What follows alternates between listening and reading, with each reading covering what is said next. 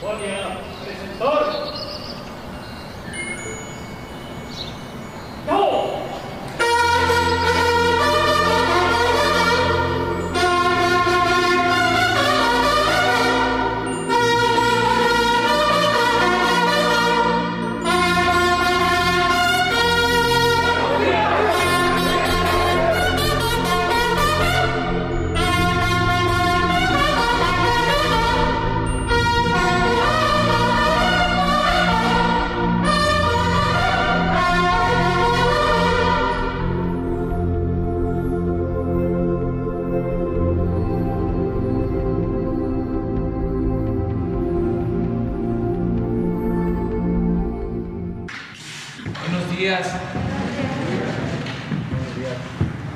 Vamos a tratar el día de hoy, martes, lo relacionado con la salud, la pandemia, el comportamiento de la nueva variante, cómo va el programa de vacunación nacional. Y también acordamos que se iban a dar a conocer los puntos básicos para la recuperación de Pemex en el propósito de que se cuide el petróleo, que es de la nación, que es del pueblo, que se utilice para el consumo interno que ya no se continúe vendiendo petróleo crudo y comprando gasolinas, que se mantengan precios justos por los combustibles, que no haya gasolinazos. Toda esta política que está en marcha y que ha implicado inversión desde el principio, mucho trabajo, mucho apoyo solidario de trabajadores, de técnicos y un trato también especial a Pemex, porque antes se le quitaban todos sus ingresos. Ahora eh, se les dejan recursos para que puedan operar. En fin, vamos a informar sobre Pemex y eh, comenzamos con la salud. Son dos temas de interés eh, general, de interés público. Vamos a pedirle al doctor Hugo López Gatel que él inicie, luego el general para la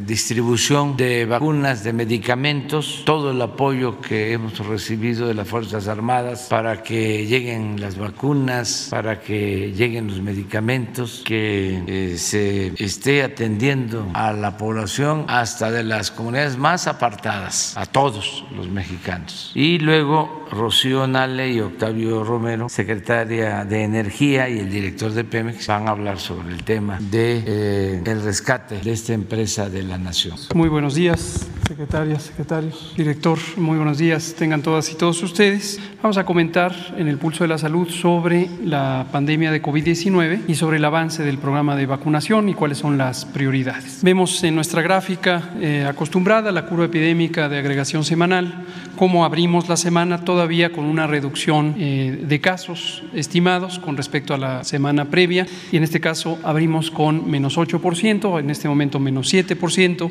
terminaremos seguramente la semana con una reducción de al menos menos 1 o menos 2% y la tendencia se ve todavía presente en reducción también para las hospitalizaciones. Se siguen desocupando las unidades COVID en la medida en que existen menos hospitalizaciones que personas que egresan. La reducción absoluta comparada con el punto máximo de la segunda ola es de menos 92%. Solamente 11% de las camas COVID eh, que están para terapia intensiva están ocupadas y 13% de las camas generales. Vemos también que hemos tenido eh, una continuidad de la operación de la vacunación y tenemos las prioridades ya indicadas. Lo hemos eh, planteado varias veces. Estamos con los refuerzos, vamos a ver la siguiente, por favor, con los refuerzos en personas adultas mayores de 60 años, en forma generalizada en todo el país.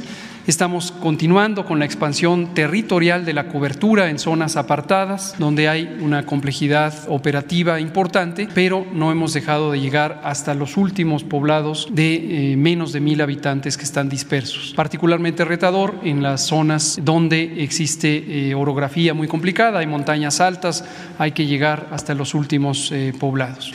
También iniciamos con la vacunación al personal de salud en algunas entidades federativas, en donde estaba lista toda la capacidad logística y esto ocurrió en siete estados en la semana recién terminada, pero continuaremos en toda la República. La modalidad de vacunación para personal de salud será como hicimos con la vacunación original, principalmente utilizando las instalaciones de las unidades de salud en donde laboran y, como se ha mencionado siempre, incluye al personal que está en las unidades COVID, tanto del sector público como del sector privado. Ya tenemos también la programación para la vacunación al personal educativo, que será, eh, se arrancará eh, al inicio del año y también será para todas aquellas personas que fueron vacunadas en forma específica por ser personal educativo. Recordarán que la vacunación al personal educativo atiende a uno de los, tercer, a uno de los tres ejes de priorización de la política de vacunación, que es el facilitar la operación de actividades de interés público, como definitivamente lo es la educación, en la medida en que el personal esté protegido. Entonces también serán eh, vacunados con el refuerzo. Tenemos ya eh, casi 82 millones de personas que han sido vacunadas, en su mayoría con el esquema completo, 89%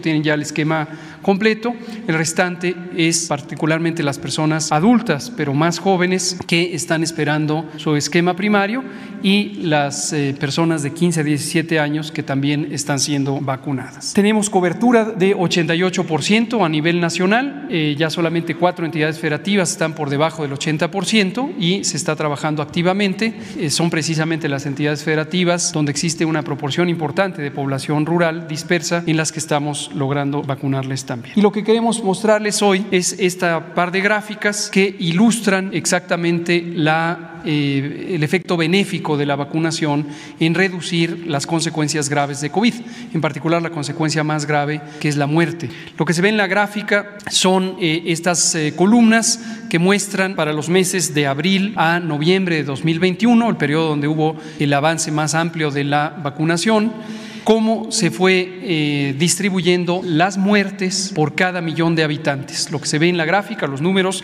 representan cuántas muertes registradas por millón de habitantes, por cada millón de habitantes, comparando dos grupos, en color verde las personas que estaban vacunadas con una o dos dosis y en color claro quienes no habían sido vacunados. Es claramente eh, evidente que las personas no vacunadas son las que contribuyeron con la enorme mayoría de la mortalidad.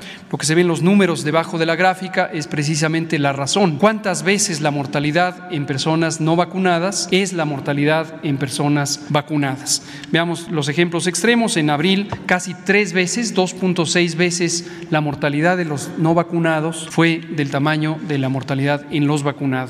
Sin embargo, en noviembre ya 14 veces la mortalidad de los vacunados eh, estaba representada en los no vacunados. Es mucho más grande la mortalidad en personas no vacunadas y esto se ve a lo largo del avance de la cobertura de vacunación, 14% en abril, mientras que teníamos ya 87% en noviembre. La conclusión obvia con esta y otra información que hemos presentado y que analizamos todos los días es la vacunación contra COVID-19 es el elemento más importante de prevención, de reducción de riesgos, tanto de COVID grave, el riesgo de ser hospitalizado, como de mortalidad por COVID, que es la consecuencia más grave de la epidemia. Y en la siguiente eh, gráfica es exactamente la misma idea, solo que para el conjunto de personas de 60 y más, y se ve también como la comparación de mortalidad indiscutiblemente es favorable a los no vacunados. Eh, quien tiene vacuna se le reduce su mortalidad en casi 10 veces. Veamos finalmente las dosis recibidas. Tenemos 196.5 millones de dosis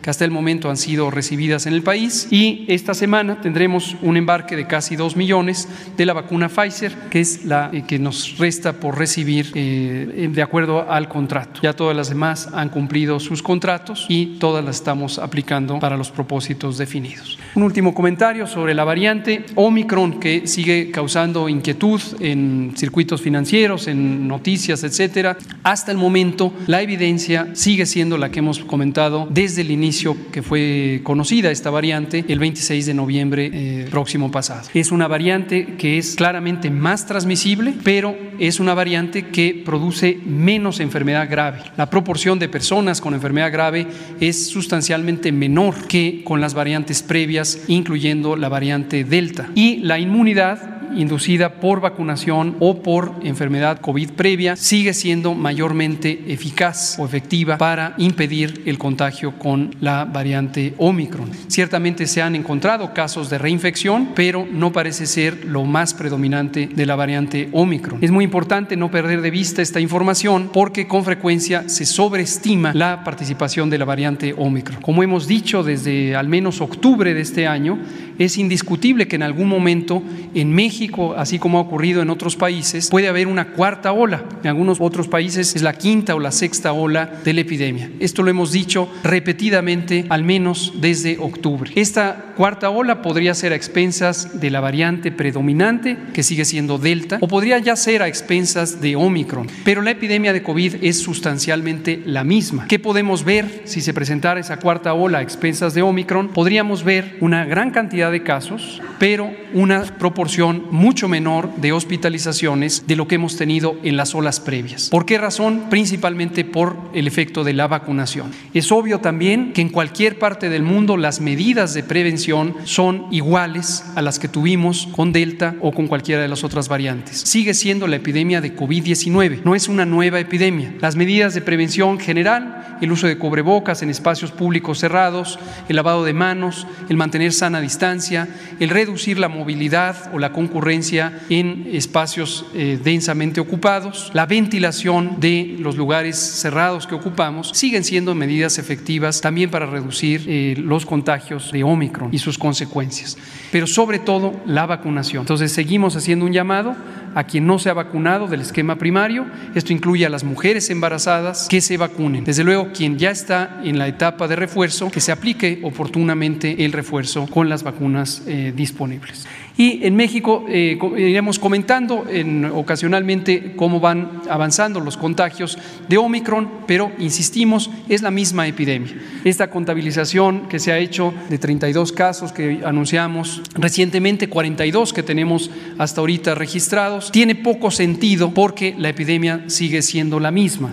Prestar una atención deliberada a este elemento es distraer de los otros elementos eh, sustantivos. Seguirán apareciendo casos de Omicron, como siguen apareciendo casos de Delta, en la medida en que la epidemia siga activa. Mientras siga activa en cualquier parte del mundo, seguirá activa también muy probablemente en México. Gracias. Con su permiso, señor presidente, vamos a hacer el informe de la distribución de vacunas. Entre el 17 y el 27 de diciembre eh, arribaron a, a nuestro país vacunas Pfizer, AstraZeneca, con un total de 23 millones 386 mil 300 dosis. De estas eh, se organizaron para distribución 2 millones 727 mil 665 dosis de la siguiente manera. Eh, se, se distribuyeron el día 27, el lunes 27, por vía aérea 628.645 dosis y por vía terrestre 2.099.020 eh, dosis. En las aéreas se organizaron tres rutas aéreas para atender a 10 entidades federativas. La ruta 1 cubrió los estados de Sinaloa, Baja California, Baja California Sur, Sonora. La 2, Nuevo León, Chihuahua y Nayarit. La ruta 3, Oaxaca, Tabasco y Yucatán. En la eh, distribución terrestre hubo siete entidades que acudieron a la Birmex y a INCAN a, recoger sus eh, dosis. Estas fueron Ciudad de México, Hidalgo, Estado de México, Morelos, Puebla, Querétaro y Tlaxcala. Y nueve entidades eh, se les distribuyeron a partir de Birmex por rutas terrestres. La ruta 1 cubrió Michoacán, Jalisco y Colima. La 2, Aguascalientes y Zacatecas. La 3, San Luis Potosí y Coahuila. La 4, Veracruz y la 5 Guerrero. A todas las rutas se les dio la seguridad como se ha venido haciendo con personal del Ejército, de la Armada y de la Guardia Nacional. Eh, en total, eh, aquí tenemos el resumen, las dosis, 2.727.665 dosis distribuidas, la, eh, por vía aérea 628.645, eh, por vía terrestre 2.099.020, se atendieron 26 entidades federativas, se eh, materializaron 34 escoltas de seguridad en las 34 rutas, se realizaron 13 operaciones aéreas con 18 horas y media de, de vuelo. En total empleamos 1.032 elementos de las Fuerzas Armadas, 102 vehículos, y tres aeronaves. En cuanto a los eh, medicamentos, eh, en lo que es el traslado de, los medicamentos a los almacenes estatales del IMSS, se han atendido tres entidades federativas del 5 de diciembre al día 20. Ya está concluido esos 13 estados, ya están en los almacenes.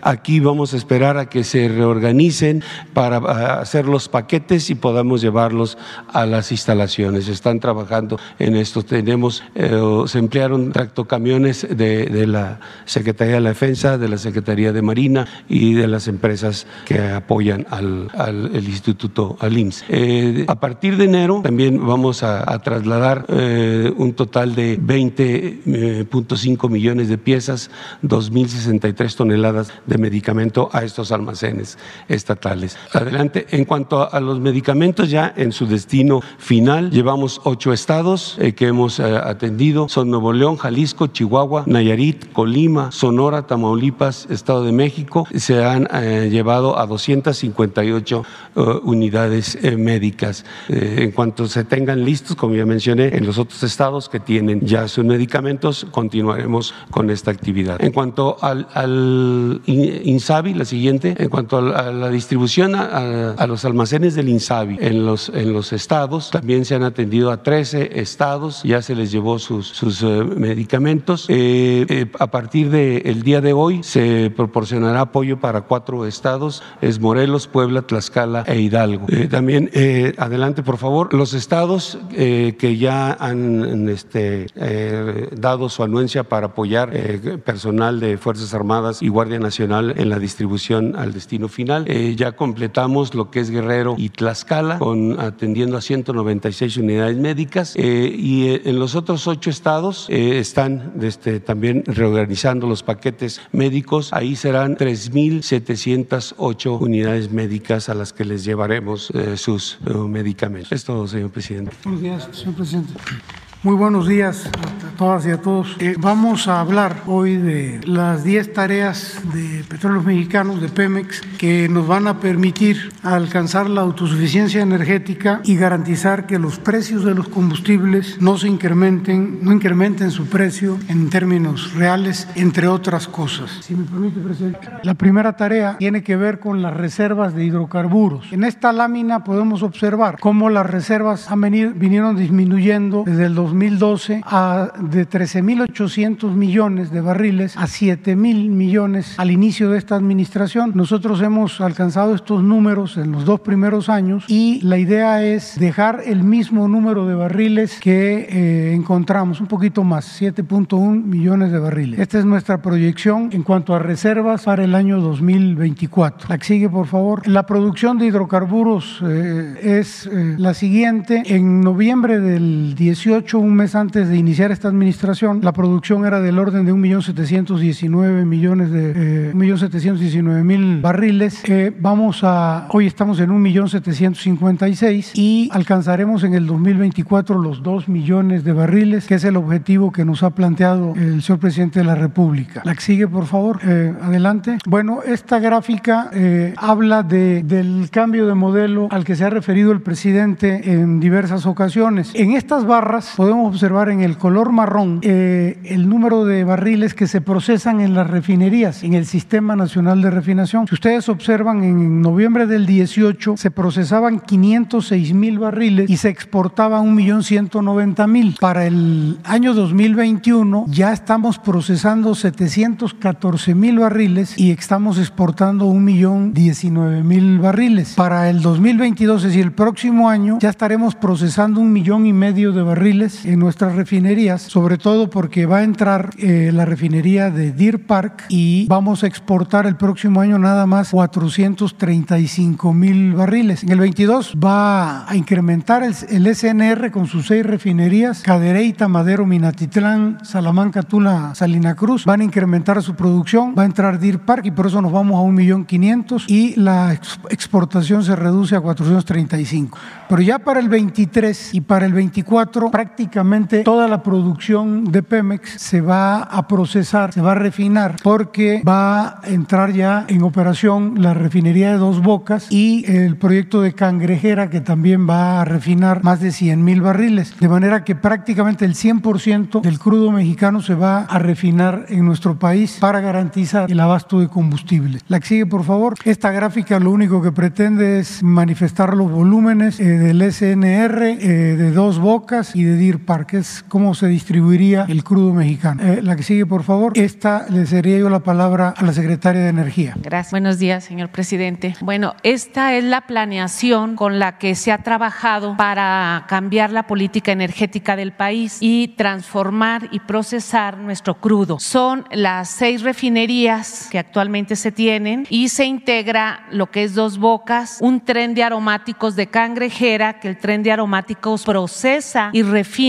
crudo ligero y eh, incluimos ya lo que es la refinería de Deer Park. En la planeación de, esta, de este proyecto eh, ya se consideró cuánto crudo maya se necesita de acuerdo a la propia tecnología de cada refinería, cuánto crudoísmo se necesita de acuerdo también a la especificación para procesar un promedio de 2 millones de barriles. De hecho, podríamos en un futuro aumentar un poco más, pero eh, con 2 millones, que es eh, la sustentabilidad de la exploración y explotación, estaríamos produciendo y obteniendo 858 mil barriles de gasolina, 542 mil barriles de diésel y vamos a dejar todo el sistema nacional de refinación a un 86% de su utilización. En el 2018, cuando llegamos en el 1 de diciembre del 2018, encontramos eh, la utilización al 32%. Hoy estamos cerrando este año casi al 50% de utilización del Sistema Nacional de Refinación y para el 2024 estaremos dejando la utilización al 86% y con esto estaremos cumpliendo el autoabastecimiento en México. La que sigue, esta es una gráfica donde eh, en la línea azul se, se, observa lo que es el proceso, en las barras naranjas es la obtención de gasolina mes por mes, se va planeando porque ustedes saben que a veces una refinería entra en operación o entra en rehabilitación y baja el proceso mientras a otra refinería se le aumenta y esto se ha ido programando y así ha ido planeando con todos los gerentes y el personal de Pemex. La que sigue es sobre el proyecto de Cangrejera que es importante dentro de las 10 líneas que maneja Petróleos Mexicanos. Este es un complejo petroquímico que tiene un tren de aromáticos que no que trabaja con la refinería de Minatitlán. Así nació el proyecto de ampliación de la refinería de Minatitlán. Cangrejera es, entró en una rehabilitación donde eh, se está disminuyendo la importación de naftas que actualmente se suministra, se obtienen gasolinas de alto octano, eh, trabaja para administrar y suministrar hidrógeno a la refinería de Minatitlán. Todas las refinerías necesitan hidrógeno para obtener mayor conversión o procesamiento y Cangrejera suministra una cantidad importante de hidrógeno y esto nos va a servir. La que sigue, esto es lo que habíamos comentado. Eh, la que sigue, ¿cuál es el proyecto de Cangrejera? Bueno, estas plantas ya las tiene el complejo petroquímico Cangrejera. Entró Petróleos Mexicanos ya en una etapa de rehabilitación porque también eh, no tenían un mantenimiento adecuado y ya sobre esto está trabajando el personal de Petróleos Mexicanos. Esta es la planeación del Sistema Nacional de Refinación con el que hemos venido trabajando en los últimos tres años y que hemos ido aumentando la producción de gasolinas y diésel. ¿Es cuánto, señor presidente? Continuaríamos con la quinta tarea que tiene que ver con los fertilizantes. La que sigue, por favor. Aquí platicarles, eh, se compraron en administraciones anteriores dos plantas de fertilizantes, la de agronitrogenados, localizada en Coatzacoalcos, Veracruz, y la del grupo Fertinal en Lázaro Cárdenas, Michoacán, que también poseía una mina de roca fosfórica en San Juan de la Costa, en Baja California Sur. Bueno, en el caso de agronitrogenados, que produce urea, el total de la compra fueron del orden de 475 millones de dólares y se obtuvo un financiamiento de 390 millones de dólares con NAFIN. A pesar de que esta operación implicó un sobreprecio de 216 millones de dólares, la planta estuvo sin operar durante 21 años hasta el 2020. Esto quiere decir que cuando la planta se compró en las administraciones pasadas, llevaba 14 años parada y luego,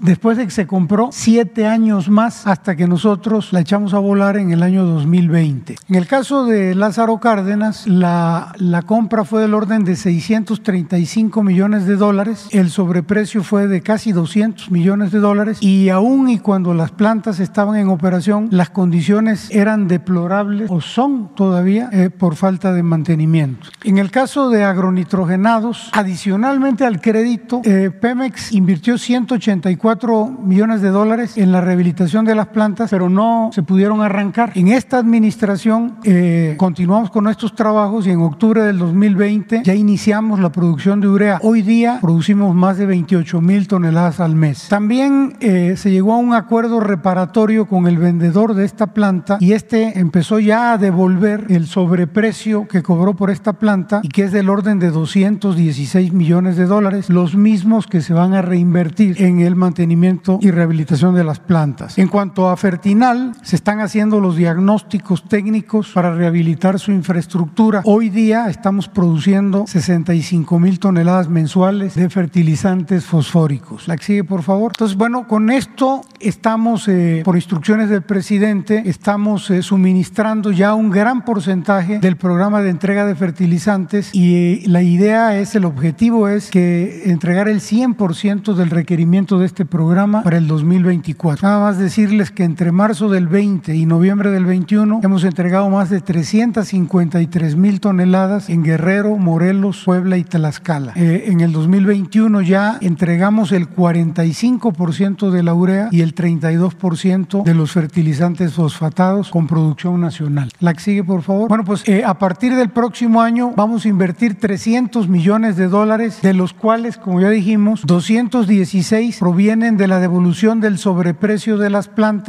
y 84 millones de una capitalización que autorizó el presidente de la República. Esto va a generar que vamos a operar en condiciones más seguras y confiables, que vamos a reducir las importaciones de materia prima y fertilizantes y que Pemex va a pasar de aportar del 24 al 49% de la demanda nacional de fertilizantes. La que sigue, por favor. En esta gráfica se ve lo que acabo de señalar. En el 2024 ya vamos a estar suministrando el 49% de la demanda nacional del país. La que sigue, por favor. Bueno, estas son algunas gráficas que nos muestran las condiciones en las que estaban y que aún se encuentran y por eso viene la inversión en estas plantas eh, eh, en las que se compraron. Son las plantas de sulfúrico en Fertinal. La que sigue, por favor. Eh, las plantas de fosfórico. Pueden ustedes observar en qué condiciones están. La que sigue, por favor. Las plantas de ácido nítrico y nitrato de amonio. La que sigue, por favor. Y las calderas de generación de vapor, las torres de tratamiento de agua y recuperación de condensados. Estas son las condiciones en las que se adquirió esta planta de fertilizantes.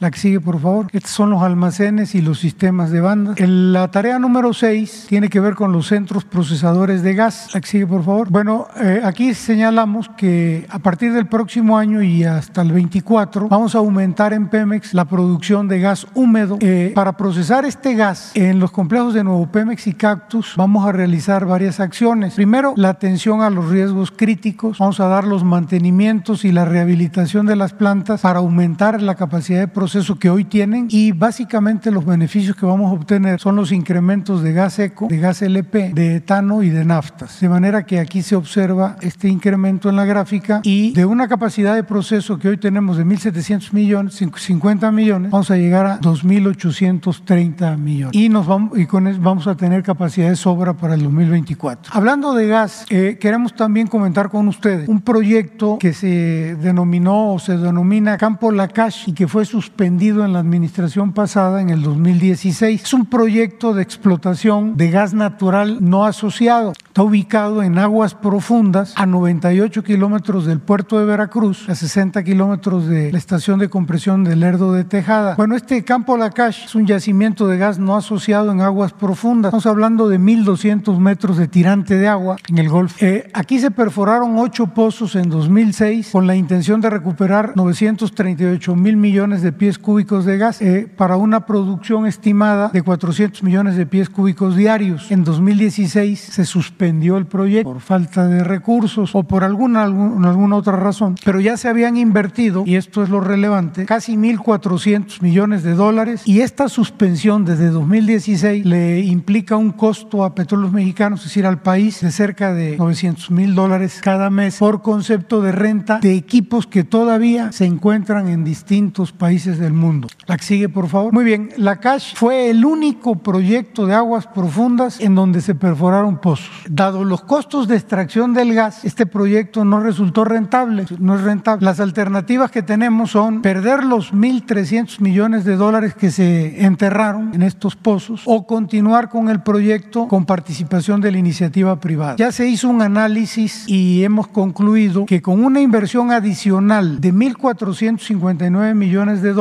por parte de privados, una asociación con privados, Pemex podría recuperar casi 1.200 millones de dólares, disminuyendo la pérdida a tan solo 253 millones de dólares. La conclusión es de que no vamos a alcanzar a recuperar el total de lo que se invirtió, pero sí la gran mayoría. Y este es como uno de los pendientes que todavía nos quedan, que heredamos de las administraciones pasadas. Y este es un reflejo de lo que fue la reforma energética y de lo que fue el famoso tesoro en el fondo del Golfo de México, tesoro de, de las aguas profundas. Un verdadero fracaso. La que sigue, por favor. Muy bien, la tarea número 7 tiene que ver con la recuperación del mercado de combustibles. Aquí como antecedente decir que en 2015 la reforma energética liberó los precios de los combustibles y permitió la entrada de privados en el mercado, lo que redujo la participación de Pemex en el país. Las empresas privadas se apropiaron de las estaciones de servicio de Pemex, lo que trajo como consecuencia que pasáramos de tener más de 12 mil estaciones de servicio a poco más de 7 mil hoy día. Aquí hay que recordar que en la reforma energética se hablaba de que se iba a duplicar el número de estaciones de servicio, que si habían 12.500 iban a haber 25.000, porque los privados iban a invertir. No invirtieron. Lo que hicieron fue que se quedaron con las estaciones de servicio de Pemex, porque había una regulación asimétrica aplicada a Pemex que nos impidió competir en igualdad de condiciones con las empresas privadas. Nos fueron quitando sin que nosotros pudiéramos hacer nada. Y de ser proveedores únicos en el país, pasamos a tener el 78% de venta de gasolinas y 73% de diésel. La que sigue, por favor. Esta gráfica indica lo anterior. Serán las estaciones de servicio que habían y estas son las que hoy día tiene Pemex. Eh, todas estas quedaron en manos de privados. La que sigue, por favor. Bueno, pues como estrategia para recuperar el mercado perdido es que vamos a integrar el proceso comercial en una sola área, en petróleos mexicanos. Eh, con esto quiero decir que eh, parte de la reforma energética, pero incluso desde antes, a Pemex, después de ser una empresa única, una empresa integrada en su totalidad, la dividieron en muchas empresas y esto generó un verdadero caos eh, que incluyó la complejidad de la, eh, de la venta de combustibles. Entonces vamos a volver a integrar ese proceso comercial en una sola área. Por ello, el pasado 29 de noviembre se aprobó ya la creación de una empresa filial que fortalecerá las actividades de comercialización de Pemex y que hará más ágil la toma de decisiones. Hoy, dado que hay varias empresas involucradas en la comercialización, ponerse de acuerdo es complicado. Esta empresa va a concentrar todas las actividades de comercialización de productos petrolíferos, gas y petroquímicos en virtud del impacto que tienen las ventas de estos productos sobre los ingresos de petróleo mexicano. Es decir, que hoy día ya eh, la venta de gasolinas, gas en Pemex significa más de la mitad de sus ingresos. Por eso esto es tan importante. Eh, gas Bienestar. Esta también es una tarea que nos encomendó el presidente de la República y decirles que en el país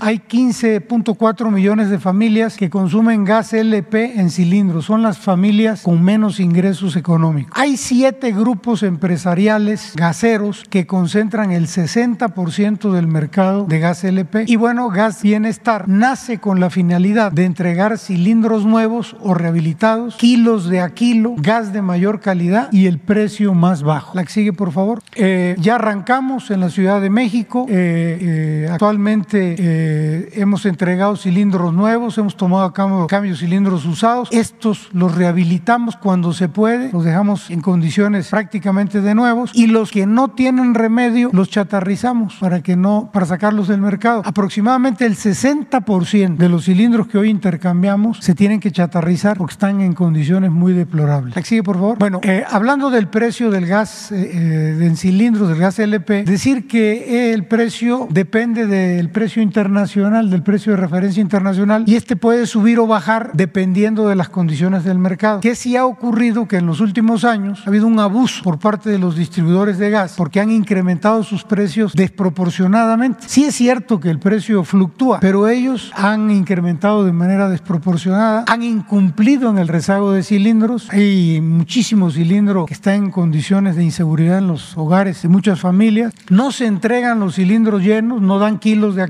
y el gas que entregan tiene un bajo poder calorífico, lo que trae como consecuencia que dura menos días ese cilindro. Sigue, por favor. Esta gráfica es muy interesante porque muestra la entrada al mercado de gas bienestar. Esta línea de aquí son los precios máximos que el presidente de la República instruyó que se, eh, eh, pusieran en el país para evitar los abusos. La CRE cada semana marca el precio tope, el precio máximo de los cilindros de 20 kilos, en este caso. Y digamos que la semana que salió Gas Bienestar, el precio máximo era 448 pesos. Gas Bienestar salió en 400. A medida que han transcurrido los meses y que ha habido crisis en tema de gas, el precio ha ido subiendo semana con semana hasta llegar a octubre y noviembre donde se mantuvo sobre los 490 pesos el cilindro, pero ya empezó a bajar y esto lo observamos en la semana del 2 al 8 de, perdón, este va a ser el precio de la semana del 2 al 8 de enero, pero ya en esta semana del 19 al 25 de diciembre ya estamos por debajo del precio de los 400 pesos con los que salimos inicialmente. Es decir, realmente es un verdadero apoyo para las familias más pobres del país. La siguiente, eh, la siguiente tarea son los riesgos críticos. Riesgos críticos son aquellos que pueden ocasionar eh, consecuencias graves o catastróficas dentro de la empresa que incluso pueden afectar al personal, a la población o al medio ambiente. La falta de inversión en el mantenimiento de equipos en las anteriores administraciones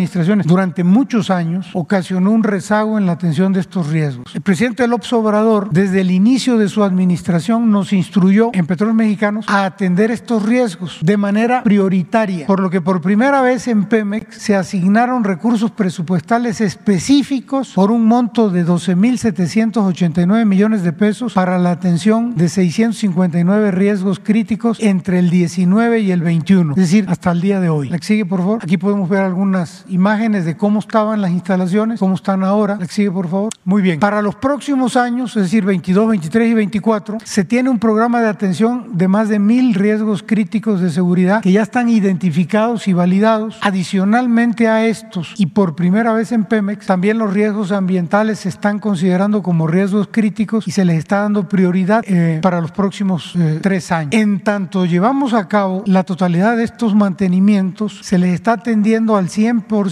eh, de estos riesgos con medidas de mitigación. Es decir, si hoy detectamos un riesgo crítico, se le dan medidas de mitigación que impiden que esto pueda generar un, un problema mayor, en tanto hacemos la reparación definitiva, le damos su atención definitiva. Y decir finalmente que la siniestralidad en petróleos mexicanos ha disminuido un 40% respecto a la administración anterior y ninguno de los siniestros de los últimos años ha sido por falta de atención a riesgos críticos. La sigue, por favor. Hay otro programa ambiental y de seguridad eh, que se debe eh, al no haberse taponado los pozos que dejaron de ser productivos y eh, esto para evitar la contaminación de las áreas adyacentes. Por lo tanto, vamos a llevar a cabo un programa de taponamiento de 940 pozos entre el 2022 y el 2024 con un presupuesto estimado de 4.300 millones de pesos. Se le va a dar prioridad a aquellos pozos que representan mayor riesgo por cercanía a población, a cuerpos de agua y por antigüedad. Aquí vemos unas gráficas de pozos que ya no están produciendo petróleo, que son un riesgo porque en cualquier momento puede haber una exhalación o un derrame y que están ya prácticamente eh, en el río. estas fotos corresponden al río eh, Samaria en el estado de Tabasco. El punto número 9 tiene que ver con la basificación de trabajadores. Eh, actualmente en Pemex hay plazas vacantes y se generan jubilaciones. Ambas más los ascensos escalofonarios que se van dando entre el personal nos arrojan un estimado de basificación de 17 mil trabajadores transitorios. Esto ha sido una recomendación que nos ha venido haciendo el presidente de manera eh, sistemática y que vamos a iniciar a partir de febrero del próximo año. Estaríamos hablando de basificar 17 mil eh, plantas eh, transitorios hasta el 2024. ¿Por qué a partir de febrero del 22? Bueno, porque vamos a librar la elección sindical para que no haya ninguna interferencia. La que sigue, por favor. Bueno, pues para todas estas tareas, para estas 10 tareas, ya tenemos el presupuesto para este año, ya están en el presupuesto de petróleos mexicanos del orden de 388 mil millones de pesos y ya tenemos estimado lo que vamos a requerir de acuerdo con lo que nos solicitó el presidente de la República en el 23 y en el 24, que son 372 y 355 mil respectivamente. Eh, aquí como aclaración, de los 4.900 millones del proyecto de fertilizantes se incluyen los 2.400 que corresponden a la eh, inversión financiera por el pago de la deuda de las eh, plantas de fertilizantes. en conclusión, todas las acciones anteriormente descritas se han logrado y habrán de concretarse gracias al apoyo, y aquí quiero ser muy enfático, sin precedentes en petróleos mexicanos, hacia petróleos mexicanos por parte del presidente Andrés Manuel Obrador. Estos apoyos se han dado a través de sustanciales reducciones en la carga impositiva. Esto, eh, aparte de que le da vida a Pemex, que era la empresa con mayor carga impositiva en el mundo, esto también trae beneficios para la población porque ayuda a que no haya un incremento en el precio de los combustibles. Es decir, eh, con, esta, con estas reducciones en los impuestos vamos a poder eh, cumplir con el ofrecimiento del señor presidente en el sentido de que los precios no eh, suban por arriba en términos reales en el país. Es decir, estos rumores de que van a haber incrementos en enero, gasolinas,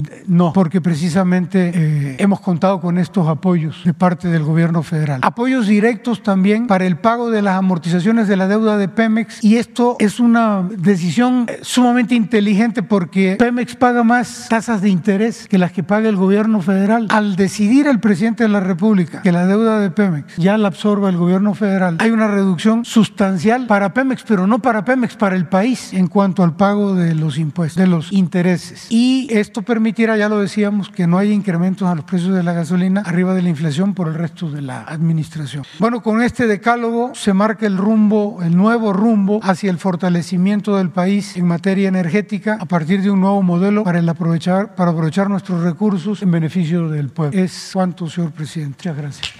Te doy mi iPhone 25. Vamos con las dos compañeras. Compañero, quedó pendiente.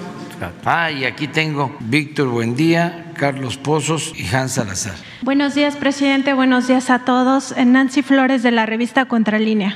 Presidente, el 16 de diciembre pasado un grupo de 2.400 trabajadores de petróleos mexicanos agremiados en la Unión Nacional de Técnicos y Profesionistas Petroleros presentaron una primera denuncia ante el Tratado eh, de Libre Comercio entre México, Estados Unidos y Canadá, el TEMEC.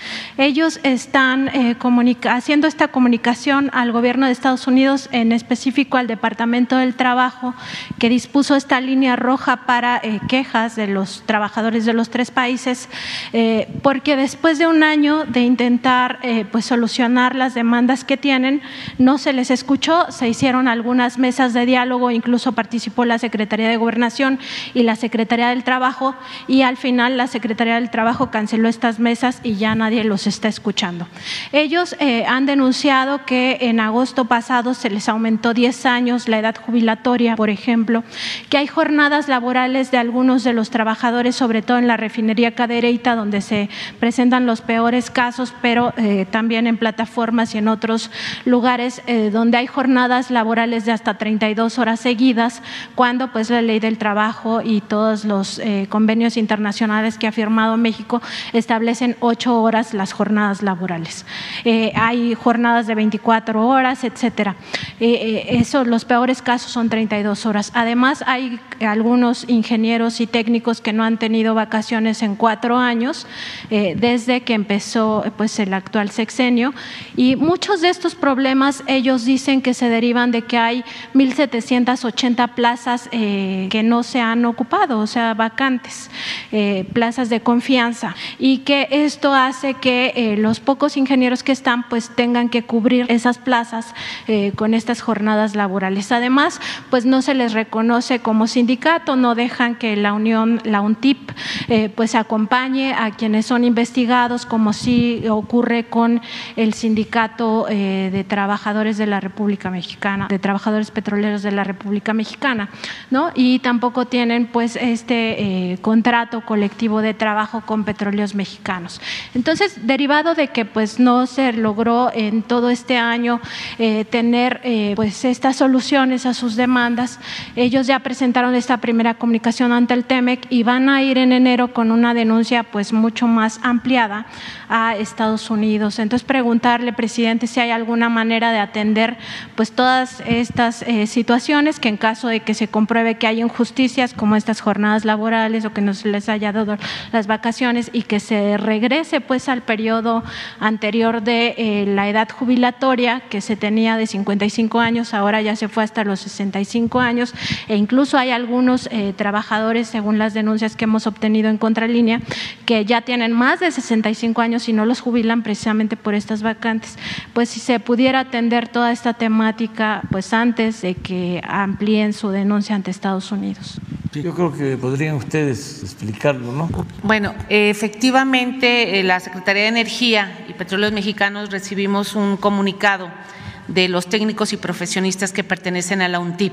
Eh, por instrucciones del presidente, los 10 años que se habían otorgado en el 2015, se nos instruyó para que en el Consejo de Administración de Pemex se cambie, porque nada más es para los de confianza. Es una norma que se tiene que cambiar adentro del Consejo de Administración, no se necesita ningún cambio en la ley el presidente ya dio esa instrucción. Por otra parte, en este momento el Instituto Mexicano del Petróleo está capacitando a 600 nuevos ingenieros que van a ocupar eh, plazas dentro del Sistema Nacional de Refinación, porque sí tenemos un déficit de ingenieros de operación y de mantenimiento.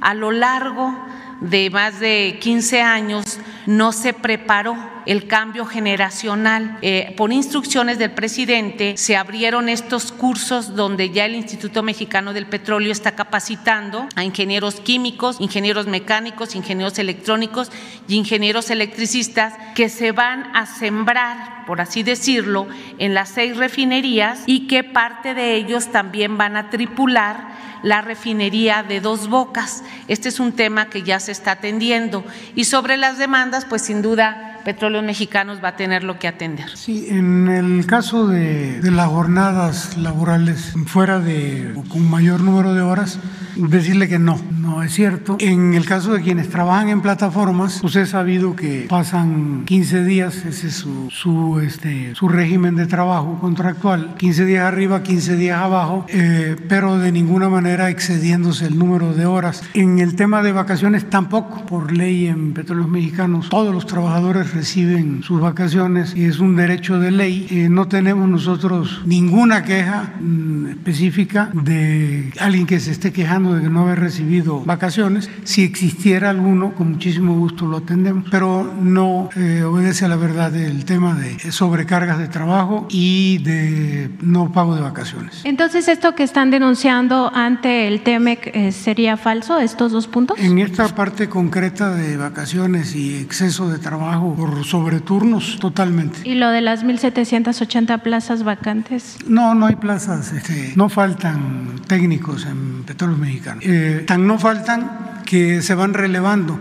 su, su número de horas y entran los relevos este, a cubrirlos. No tenemos ese problema. Presidente, y en otro tema, el 3 de diciembre... También es importante decirle a los eh, trabajadores de Pemex, a los técnicos, que eh, tenemos empeñada nuestra palabra de que no eh, van a haber despidos, de que eh, vamos a ir basificando a transitorios que se van a convertir en trabajadores eh, de base con plazas. Vamos a cuidar de que las nuevas plazas se entreguen a transitorios de mayor antigüedad, porque antes había la mala costumbre de entregar las plazas a los recomendados. Eso se termina, va a ser de acuerdo, de conformidad con la antigüedad. Y también en una visita que hice a una de las refinerías, me plantearon lo de la edad de jubilación, decirles que no se va a modificar la edad jubilatoria en Pemex. Incluso hasta les expliqué que cuando llegamos, los dirigentes ya no están, nos ofrecieron que si no les quitábamos prestaciones, léase, privilegios a los dirigentes, podían ellos autorizar que se aumentara la edad de jubilación. Y les dijimos no, ya no puedo decirlo de otra forma. Les dijimos no. Y ese fue el compromiso. Cuando se revisó el contrato colectivo. Y esto aplica para los trabajadores y aplica para los técnicos. Ese fue el compromiso que hicimos. En el caso de la Comisión Federal de Electricidad, como los apretaron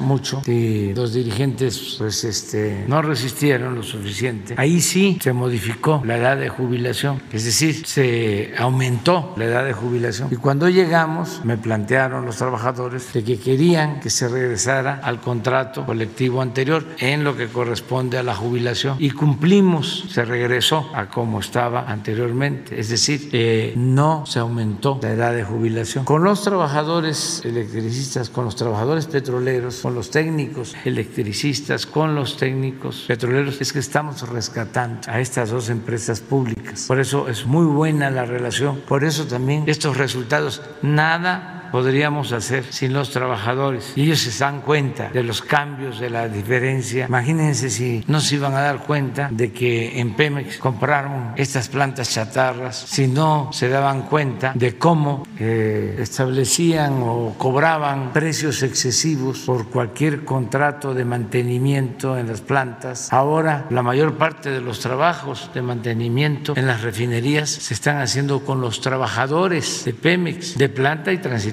hay bastante trabajo, se están utilizando los talleres de las refinerías y la gente está eh, entregada porque queremos todos rescatar a Pemex y rescatar a la Comisión Federal de Electricidad. De todas formas, vamos a ver lo que estás tú denunciando o planteando. Sobre todo porque ya se presentó ante Estados Unidos, ¿no? es una denuncia que se hizo ya ante otro. Pero además es bueno que existe ese mecanismo. Esto tiene que ver con el tratado que incluyó ahora el que eh, haya un trato justo a los trabajadores. Eh, cuando todavía estábamos en campaña, el presidente Trump, que tenía una postura pues, muy especial con relación a México, al inicio, aunque después hubo un cambio importante, que agradecemos mucho. Bueno, al inicio habló de que había que aumentar los salarios de los trabajadores en México. Yo fui al norte en campaña y dije que en eso coincidía con el presidente Trump, cuando todavía no eran buenas las relaciones, como lo fueron después y terminamos en muy buenos términos. Y como son muy buenas las relaciones ahora con el presidente Biden y con todo el gobierno de Estados Unidos. Tan es así que eh, ahora que se compró la refinería de Pargo, ellos autorizaron la compra porque son procesos complejos. Interviene el Departamento de Estado, el Departamento del Tesoro, desde luego la Secretaría de Energía, este, hacen pues, una investigación profunda y eh, fue en la Casa Blanca donde se dio la instrucción de que se confiara en México, se confiara en nosotros, en el pueblo de México y que querían mantener siempre una relación de amistad. Entonces, qué bien que ahora existe esto de que un trabajador o un grupo de trabajadores, un sindicato, puede ir a presentar una denuncia a Estados Unidos y lo mismo nosotros, porque es de ida y vuelta, es recíproco. Si se están cometiendo abusos del lado estadounidense a los trabajadores, nosotros también podemos recurrir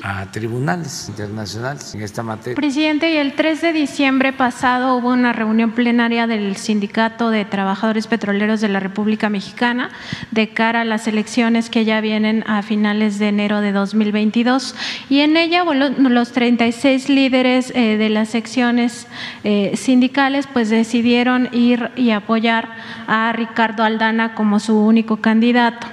Eh, Ricardo Aldana, bueno, presidente, usted debe de tener muchísima información al respecto, pues participó en lo que se conoció como el Pemex Gate. Él ha sido tesorero del sindicato petrolero desde hace muchísimos años y pues tuvo participación en este desfalco que se hizo en la campaña electoral de 2000 eh, para beneficiar al priista La Bastida Ochoa. Eh, y ha participado pues en muchas cosas como tesorero del sindicato.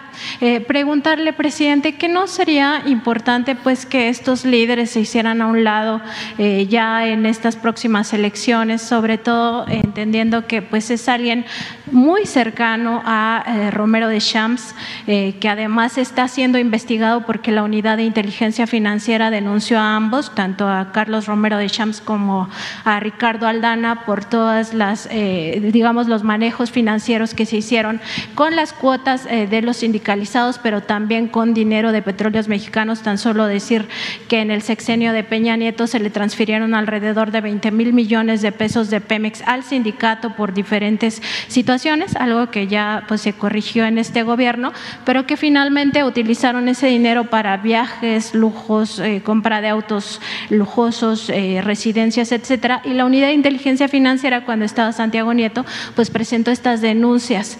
Y eh, nada más como paréntesis, pues decir que Ricardo Aldana ya tiene 67 años, es decir, que se debió de haber jubilado hace 12 años y pues no lo ha hecho porque eh, lo que representa el eh, sindicato en términos financieros pues es muy importante para ellos, ¿no? Entonces, eh, ¿qué podría, qué mensaje podría mandarle a los trabajadores petroleros de cara a las elecciones que vienen y sobre todo pues esto que ya eh, prácticamente sería quien se quede en el sindicato si es que así ocurre, que sea el candidato único, porque finalmente como usted lo ha venido reiterando, pues quizá no es en esta primera ocasión que se pueda democratizar ese sindicato tan grande bueno, para la parte eh, legal se acordó de que nos iba a informar Luisa María mañana, si te parece, que ella hable sobre el tema. Yo lo que le puedo decir a los trabajadores y a todos los ciudadanos, así de manera resumida, sintética, como consignas, como este, frases que eh, dicen mucho, es primero que la libertad no se implora, se conquista. Segundo, que los caciques duran hasta que el pueblo quiere. Tercero, lo que decía Hidalgo y repetía mucho Juárez, el pueblo que quiere ser libre lo será. Agrego, se va a garantizar que las elecciones sean limpias y libres. Está en las manos de los trabajadores, si quieren mantener el mismo sistema o el cambio, en manos de los trabajadores, porque se va a votar de manera libre y secreta y nada de excusas de que es que me amenazaron, nada de que es que ya me llegó un volante en donde dicen que si no voto por fulano, o por mengano o por perengano, que me atenga a las consecuencias. Porque todo eso hay, amenazas, intimidaciones, hay libertad, libertad. Vamos a cuidar nosotros el proceso. Además, va a haber una aplicación, nadie se va a enterar. No es como los acuerdos que hacían antes los políticos corruptos en lo oscurito que le decían a los líderes opositores. Vamos a reunirnos, nadie se va a enterar. y ellos mismos tomaban las fotos y apenas salía el líder opositor empezaban a salir las fotos. No, aquí es eh, cuidar y nosotros no podemos impedirle a nadie que participe. A mí me gustaría, si no son muchos, invitarlos aquí, tres minutos a cada uno. A ver, ¿a qué le tiras cuando sueñas mexicano? A ver, ¿qué planteas? ¿En qué vas a ayudar a los trabajadores? ¿O vas a seguir tú igual con la corrupción y vendiendo plazas? ¿O realmente es un cambio? Si no son muchos, los invitaría yo. Sí, pero, pero si son, es que quién sabe cuántos se vayan a inscribir. Este, si son unos 20, sí los invito. ¿Cuántos son? Ah, los invito. Pero en enero ya los invitamos a los 22. Tres minutos cada uno. Incluso este, para respetarlos y que se sientan bien, libres, nada más para que le hablen a los trabajadores, porque a veces no tienen foros o a veces los que tienen dinero son los que pueden hacer publicidad propaganda, hacer volantes, carteles, este, ¿cómo se le llama eso cuando hay una canción que no es tan buena? No, ¿ah? Payola. Payola, exactamente, payola es que algunas disqueras se ponen de acuerdo con las estaciones de radio y entonces eso le llaman payola, porque están este, eh, poniendo y poniendo y poniendo y poniendo y poniendo y poniendo y poniendo la canción. O sea, son hasta hacerla popular. Entonces, es un poco la payola eh, de que en los programas de radio aparentemente no hay publicidad, pero este, sí hay, la payola. Entonces, en enero, ¿cuándo es la elección? El 31 de enero. Ah, este, que les dé tiempo, como el 15, que tengan 15 días, y que todos los trabajadores de Pemex ese día, lo vamos a anunciar, que se presenten aquí cada uno. No va a haber preguntas para no este, este, ponerlos eh, nerviosos ni cosas por el estilo. No es banquillo de los acusados, es que informen, que los conozcan, hombres y mujeres. Yo soy trabajadora de la refinería de Cadereyta. Llevo tantos años trabajando ahí. Soy ingeniera petrolera, pertenezco al sindicato, mis padres también. Y he visto esto y esto y esto y esto. Y pienso que eh, las cosas deben de cambiar y que tienen que haber mejores condiciones laborales y mejores prestaciones. O otro que diga este, de todos los trabajadores de México, los trabajadores petroleros somos los que tenemos el mejor contrato colectivo y tenemos prestaciones. Y yo lo que garantizo es que vamos a continuar con el mismo sistema desde que llevamos hasta ahora, que viene desde eh, la expropiación petrolera, desde los primeros este, dirigentes sindicales, aunque en algunos momentos eh, hubieron desviaciones, pero vamos a enderezar el, el rumbo. O otro que diga, no olvidemos cómo era el sindicato cuando Hernández Galicia o que el otro oh, dijera este, ya eh, basta de que en Pemex nos maltraten, libre. Y hoy, este, si yo gano, voy a emplazar a huelga Pemex. Libre, libre, libre, libre. Pero ¿qué en favor de los trabajadores? Nada de que este, va a ser lo mismo. Y que todos hagan el compromiso de que van a recorrer el país, las secciones, y que van a luchar para que el voto sea libre, sea secreto. Presidente, y también quedó pendiente el informe que iban a darnos sobre los, las seis denuncias que presentó eh, el área jurídica de petróleos mexicanos contra los seis gerentes de las refinerías por presunto robo de combustibles, pues a ver qué ha pasado con esas denuncias y también eh, el tema del trabajador Javier Martínez, quien fue contratado en febrero como líder de proyecto, trabajador de confianza y que no le han pagado eh, pues su sueldo hasta ahora y quien trabaja de la mano con el subdirector de petrolíferos eh, Rocha Vallejo en la recuperación pues de las refinerías. Y también el asunto aprovechando que está aquí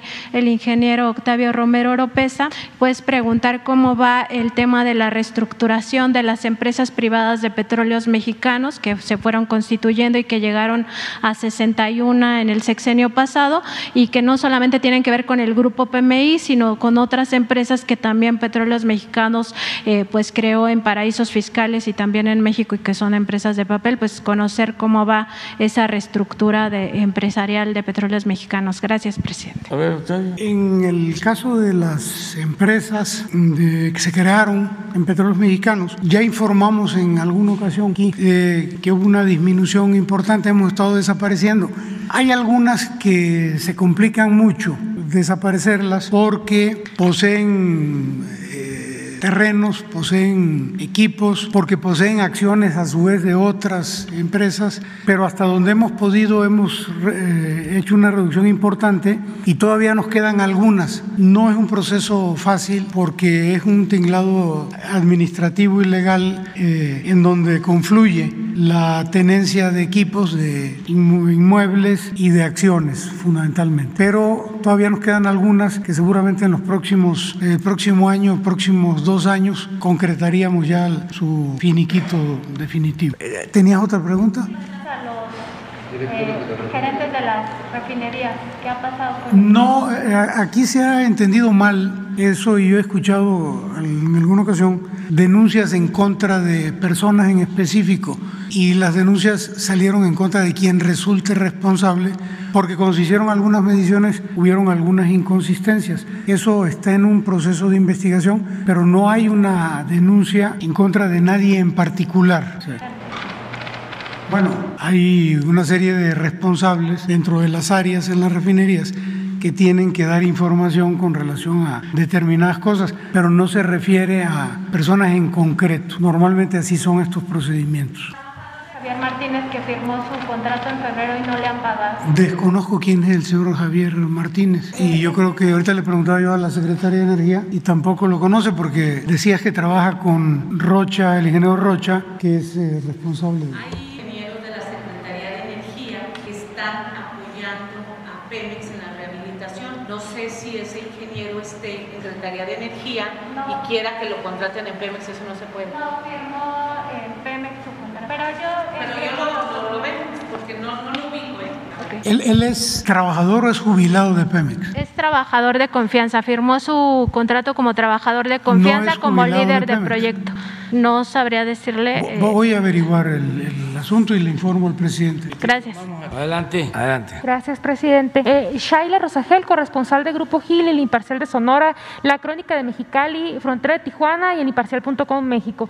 Buenos días a, a todos. Presidente, bueno, Cajeme eh, cerró el año con un aumento del 53% en homicidios dolosos, de acuerdo con el último informe que, que dieron aquí de seguridad. Eh, preguntarle, ahora que fue el almirante Ojeda a reunirse con el gobernador Durazo, si le comentó eh, qué, acuerdos se, hicieron para, para esta región en específico y entrando el año, eh, qué plan se tiene para, para Cajeme en específico, Guaymas, toda esta región que no ha logrado bajar los índices eh, pues de criminalidad a, pesar de la presencia de Guardia Nacional y todo lo que se está haciendo allá. Si tienen algún plan eh, especial o algo que vayan a hacer. Pues hemos este, estado trabajando. Definimos nueve estados en donde se han presentado incrementos en homicidios. A ver si este, recuerdo y si no aquí me va a ayudar el general. Es Quintana Roo, eh, Jalisco, Michoacán, eh, Chihuahua, Baja California, Sonora, no, Zacatecas, sí. Colima no, no, son nueve. A ver, a ver, regresamos. Vamos del, del norte, Baja California. Aquí están. Y a esto me quería referir. Este fue el informe que acaba de presentar la Secretaría de la Defensa, el general Sandoval, hace unos días, el 20. Estos son, son cinco, nueve. Guanajuato, Baja California, Chihuahua, Michoacán, Jalisco, Estado de México, Sonora, Zacatecas y Quintana Roo. Estos son los resultados. De- el 13 de agosto eh, inició eh, la estrategia especial para estos estados. Incluso ya fuimos del 13 de agosto eh, a- hacia finales de este año. Ya los visitamos, con excepción de Sonora, que como habíamos estado, este, dejamos para el inicio del año próximo. Pero todos estuvimos en Guanajuato, Baja California, en Chihuahua, en Michoacán, en Jalisco, en, en Estado de México, en Zacatecas y en Quintana Roo, para ver eh, eh, este eh, aumento en homicidios. Y este es el resultado en Sonora. Nada más si estás eh, refiriéndote a KGM, habría que verlo. Pero en Sonora en general, este es el resultado que tenemos y ya vamos a informar el mes próximo de cómo vamos. Eh, lo cierto es que este año en homicidios, aunque sea poco, estamos logrando una disminución. Eh, Sí, de hecho, en los municipios prioritarios de Sonora, que son Hermosillo, Guaymas, Cajeme y Nogales, en, en tres bajó la- los homicidios dolosos, pero en Cajeme sí está muy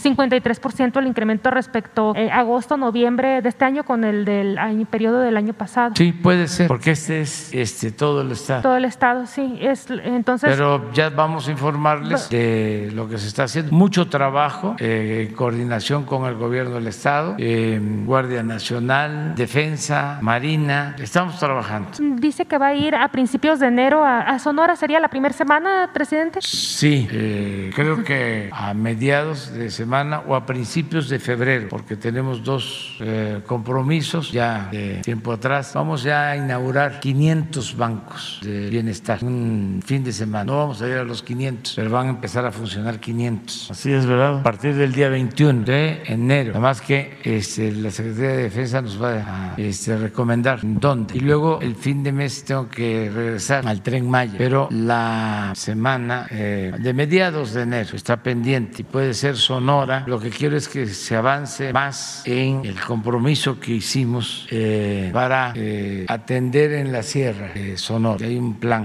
especial. Gracias, presidente. Eh, presidente, en Baja California se registra una cifra histórica de migrantes, eh, 66 mil entre abril y noviembre, más que en 2019 y 2020, de acuerdo con datos de la patrulla fronteriza. Eh, son migrantes de todas partes del mundo que están intentando cruzar hacia Estados Unidos. Eh, los albergues están en su máxima capacidad, presidente, y hay muchos migrantes deambulando por las calles, durmiendo en las banquetas. Entonces, eh, preguntarle cuáles son las medidas que se están implementando específicamente del gobierno federal para, para ayudar, para atender en este eh, fenómeno en Sonora y Baja California. Sí, acabamos de tener una reunión de evaluación sobre eso. Hace como cinco días estuvieron los responsables y podemos informar informarles para entrando el año, si te parece, sobre la situación migratoria. Gracias, presidente. Ya, ya por último, eh, para el, doctor Hugo López Gatel, la pregunta que quedó pendiente la semana pasada sobre la vacunación en niños eh, de 5 a 11 años, preguntarle qué tan viable ve esto para México, ya que pues en Estados Unidos ya se está poniendo esta, esta vacuna eh, a estos sector de, de, la edad infantil y también en Europa, la OMS en Europa está recomendando que, que se aplique esta vacuna a los niños pequeños de 5 a 11 años. Entonces, bueno, ahorita que usted estaba hablando de que es una epidemia de no vacunados, pues son estos niños los que pues, no, han sido vacunados. Entonces, preguntar qué tan viable ve para México que se pudiera aplicar esta vacuna. Sí, gracias, eh, Shalia Rogel, con mucho gusto. La OMS no ha recomendado la vacunación a niños. Usted acaba de decir que la OMS recomendó que en Europa se vacunara a niños. No, no, no se ha recomendado. La OMS, la Organización Mundial de la Salud, no ha recomendado la vacunación a niños. Hay que tenerlo muy claro. Al contrario, la Organización Mundial de la Salud repetidamente ha insistido en que tenemos un problema mundial de desigualdad en la distribución de vacunas y ha llamado repetidamente a que se priorice la vacunación con el esquema primario de personas adultas en los países que tienen muy, muy, muy baja eh, vacunación porque no han tenido acceso a las vacunas. Y la lógica es una lógica de salud pública muy importante de entender. Esto es un problema mundial en la medida en que haya extensas zonas del mundo y porcentajes muy amplios de población no cubierta por vacuna. Eso va a afectar a los países que tienen poca vacunación, pero también a los países que tenemos alta vacunación. La generación de mutantes, de nuevas variantes, precisamente se da en los contextos de baja cobertura de vacunación. Entonces, el, mensaje de la Organización Mundial de la Salud hasta el día de hoy sigue siendo como, como sistema mundo, debemos priorizar el acceso a las vacunas para los países que tienen muy baja cobertura de vacunación. Y esto es principalmente a la población adulta, porque es la población que tiene el mayor riesgo de enfermedad grave y de muerte. Y lo que ha dicho la Organización Mundial de la Salud es, en vez de avanzar en terceras dosis, cuartas dosis, quintas dosis, vacunación a edades cada vez más bajas, como sistema mundo, prioricemos la vacunación del esquema primario en estos países que tienen baja cobertura. Entonces, ese es el llamado de la OMS hasta este momento. No es cierto que la OMS haya recomendado vacunar niños. ¿Por qué en algunos países vacunan a edades cada vez más bajas? Cada país tiene distintas razones entre otras, hay países que tienen excedentes de vacunas. Hay países que compraron, contrataron tres o cuatro veces su población en vacunas. Les sobran vacunas. Se están acercando además los calendarios de expiración de las vacunas y les urge aplicarlas, les urge sacarlas. En algunos casos han tomado la decisión, yo creo muy sensata y generosa, de donarlas. Nosotros estamos agradecidos con el gobierno de Estados Unidos que nos ha donado ya hasta el momento un poco casi 11 millones de dosis de vacunas posiblemente nos hará otro donativo. También lo ha hecho otros países. Nosotros mismos hemos donado vacunas. En nuestro caso no porque se nos vayan a expirar, sino lo hemos hecho conscientes de la importancia de que esto es un asunto mundial y tenemos que trabajar solidariamente en todo el mundo. Entonces en México no estamos considerando vacunar a niños, en este momento a niños menores de 15 años. Estamos vacunando solo de 15 en adelante en personas sin comorbilidad y en niños de 12 a 17 años que tienen enfermedades que les aumentan el riesgo de complicaciones por COVID. Es una lógica de salud pública, es una lógica técnica, científica. Esa es la razón. Sí, o sea, no fue una recomendación, sino fue como... Eh se mostró a favor este Hans Klug, que es de la OMS de Europa. Él, él comentó, esto salió apenas hace unos días allá en, a principios de diciembre en Europa, eh, pues dice que se mostró a favor de la vacunación de los niños más pequeños, ya que no solo reduce su papel en la transmisión de COVID-19, sino que también los protege de la gravedad pediátrica. Es decir, pues se está discutiendo en el mundo conforme van llegando, así como usted dice, los países que van vacunando. Gracias por su comentario. No confundir las posiciones institucionales con lo que puede declarar un funcionario que le hacen una entrevista. Yo no conozco a este señor Hans Krug, respeto su punto de vista, habrá que analizar cuáles son sus elementos de evidencia, pero no es la posición de la Organización Mundial de la Salud, ni tampoco de la Oficina Europa de la Organización Mundial de la Salud. Vamos a la lista porque ya se va acercando la hora del chocolate. Este, Víctor, buen día. Gracias, presidente. Buenos días. Eh, buenos días a los invitados. Eh, Víctor, buen día para Víctor Blogs y México Informa de YouTube, señor presidente. Presidente, usted cuando inició su sexenio eh, comentó que los programas sociales iban a ser entregados de manera directa al beneficiario. por la circunstancia que usted ya sabe del piquete de ojo que antes se le realizaba a los beneficiarios, el día de hoy le traigo una denuncia de un plantel de Texcoco donde a nuevos beneficiarios de este plantel les, este, pues nada más les entregaron 3 mil pesos cuando deberían de ser... ¿Cuánto? 3 mil pesos, cuando deberían de ser este, 3 mil 200 por el adelanto del quinto bimestre y el sexto bimestre. La denuncia me la compartió un padre de familia porque pues obviamente no quiere tener represalias este, para su hijo que ahorita estudiando ahí y obviamente este, me mandó el comprobante de cómo fue que realizaron este, este, este depósito, ¿no? Eh, sabiendo que la Coordinación Nacional de Becas, presidente, tiene un procedimiento para crear el expediente. Y sobre todo también le quería mencionar aquí algunas quejas de algunos de los beneficiarios eh, de nuevo ingreso que comentan que el trámite parece ser un poco burocrático. Eh, si usted revisa o si la información se la pueden compartir, presidente, este, pues prácticamente son, son siete, eh, 13, 13 requisitos, presidente, para crear un expediente de un nuevo alumno. Entonces, imagínense si este filtro que está como nuevo para crear el expediente de un nuevo estudiante, pues imagínense, yo no sé cómo le hicieron para este, robarse los 200 pesos que llevaron eh, aquí los, funcionarios de esta escuela. Eh, la, la, captura, bueno, es una captura que me compartió el, padre, si quieres se la paso a, a Jesús para que, la, para que revisen el, caso. Y bueno, pues este, esa sería la, la, primera pregunta. Y la, segunda pregunta presente tiene que ver con el, eh, pues, el avance, el avance, y bueno, sé que el informe que vino a, a, a dar la subsecretaria Ariana Montiel sobre la incorporación de los adultos de 65 años, el 27 de octubre, para ser específico, dividió este, la, entrega de los retroactivos, porque ese fue el informe que entregó, en, en tres etapas. En tres etapas está eh, bueno, la, la, gente que se registró en julio y agosto, eh, que son 1.182 municipios que van a recibir 9.300 pesos. Eh, la segunda etapa, septiembre y octubre, los 361 municipios que reciben 6.200. Noviembre y diciembre son eh, los 317 municipios que solamente van a recibir 3.100 pesos. Hay muchos adultos, presidente, y bueno, yo se lo, se, lo, se lo digo porque en el espacio que yo tengo en redes sociales me confirman que la gente que, o los adultos más bien, los adultos que hicieron este censo en julio y agosto, que sería la primera etapa, este, no han recibido tarjeta, eh, ni siquiera, bueno, algunos también este, ya recibieron su tarjeta, pero no han recibido el depósito. Y sobre todo, eh, le quería este, pues pedir, yo sé que usted siempre, las veces que yo le he venido a exponer estos tipos de temas de bienestar presente, ha traído a la, a la subsecretaria. Desafortunadamente también por el rol que nosotros tenemos aquí en, para entrar a la conferencia, este, pues a veces no podemos estar este, en, el informe y no es por ser grosero ni mucho menos, pero simplemente este, sí eh, me gustaría que nos, nos, pudiera aclarar la subsecretaria cuáles fueron los municipios que fueron este, beneficiarios eh, de 9.300 pesos, porque ahí hay eh, pues algunas inconsistencias de hecho también que al parecer eh, pues solamente les depositan 5 mil pesos, o sea no llega todo el, recurso presidente, entonces sí sería un poquito importante que les dieran a conocer este, a los beneficiarios eh, la información. Muy bien, bueno si te parece yo creo que convendría que el jueves este, esté aquí Arianda. Este jueves. Sí, sería pasado mañana. Sí.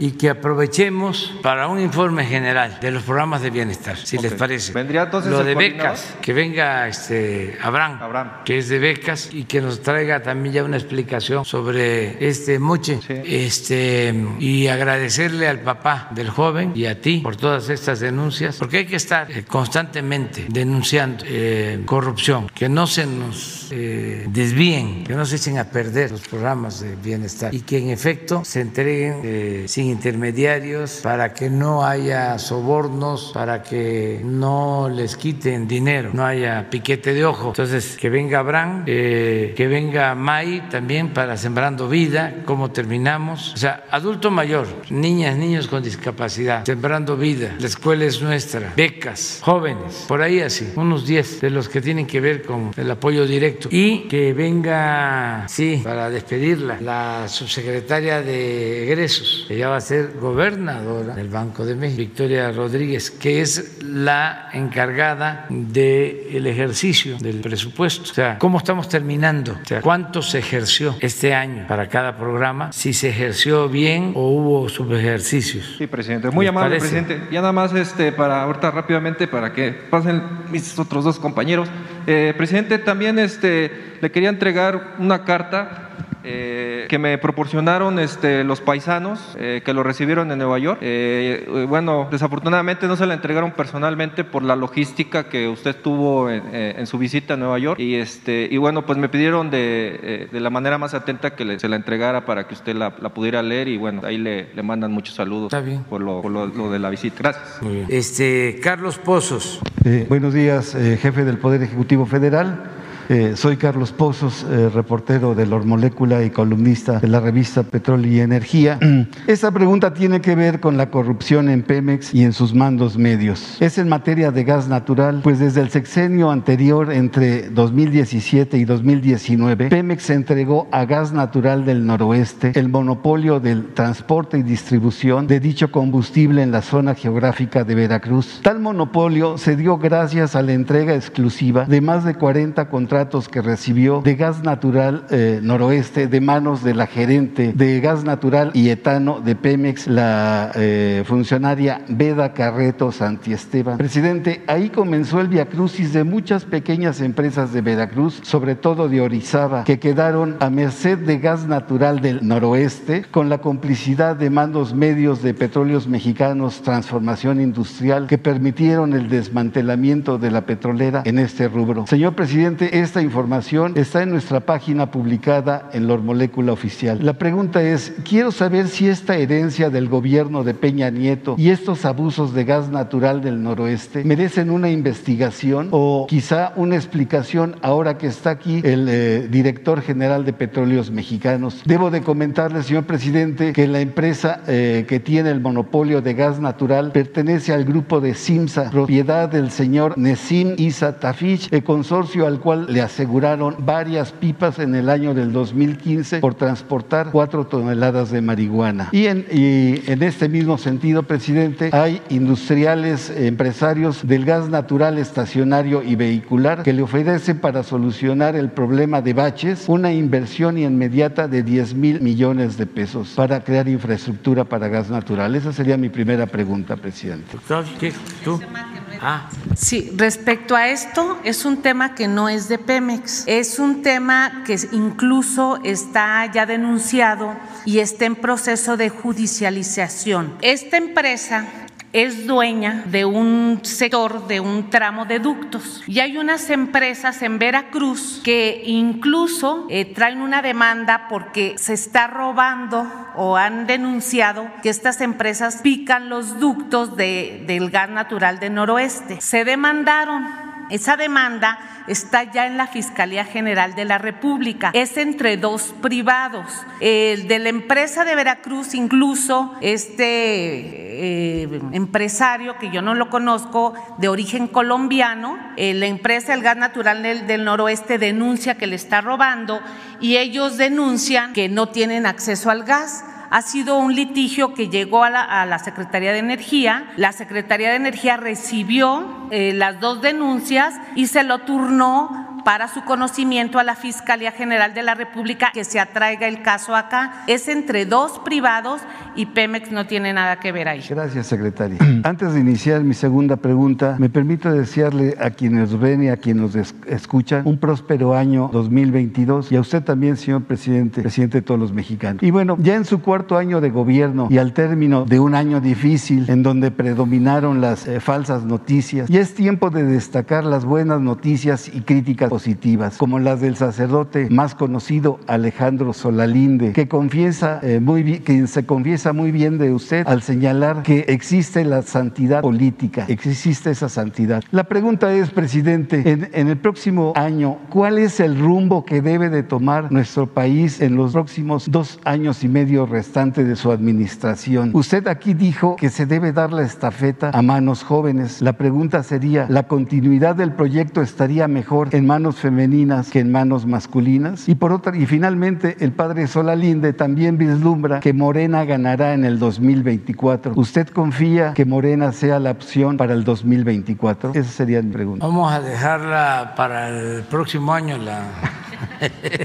la respuesta. No, miren, eh, agradecerle a todos los mexicanos por su apoyo, por su respaldo por su confianza. Eso es lo que puedo decir. Nos ha tocado enfrentar tiempos difíciles, sobre todo por la pandemia. Nos duele mucho lo que ha venido pasando, la pérdida de vidas humanas. No lo podemos eh, olvidar. Han perdido la vida cerca de 300 mil mexicanos por la pandemia. Esto ha afectado a todo el mundo, pero nos duele mucho que esto haya sucedido. Hemos hecho todo lo que ha estado de nuestra parte. Creo que hemos actuado bien, de manera profesional, nos hemos aplicado a fondo, hemos trabajado bastante, no solo dedicando mucho tiempo a enfrentar el problema, sino también dedicando tiempo a mantener buenas relaciones con gobiernos que nos han ayudado en estos momentos difíciles y eh, que siempre pues vamos nosotros a agradecer ese apoyo de gobiernos extranjeros. Afortunadamente estamos saliendo de esa circunstancia tan difícil, eh, se está recuperando nuestra economía, se recuperaron los empleos, hay bienestar porque hay una mejor distribución de la riqueza, ya no es lo mismo de antes. Ayer desayuné con Carlos Slim y hablamos, entre otras cosas, de la decisión que tomó de pagar sus impuestos en México por la venta de una filial de una de sus empresas. Pagó 28 mil millones de pesos. Se fusionó Televisa con una empresa extranjera y lo mismo, hay el compromiso de que van a pagar sus impuestos de alrededor de 15 mil millones de pesos. Y así la mayoría de los mexicanos, todos ayudando. Claro que hay inconformidad y que hay oposición, pues esto, eso es consustancial a la democracia. No podemos este, contar con el apoyo de todos, tiene que haber oposición, tiene que haber contrapesos, pero vamos saliendo adelante. La gente, lo decía yo hace unos días, a pesar de los pesares, está esperanzada, alegre, no ha perdido la fe, no ha caído en la frustración, no alberga odios, rencores, casi no hay odios en México, muy poco, y esos porque son borajudos, pero este, ahí se les va a ir quitando y la mayoría pues eh, convive en armonía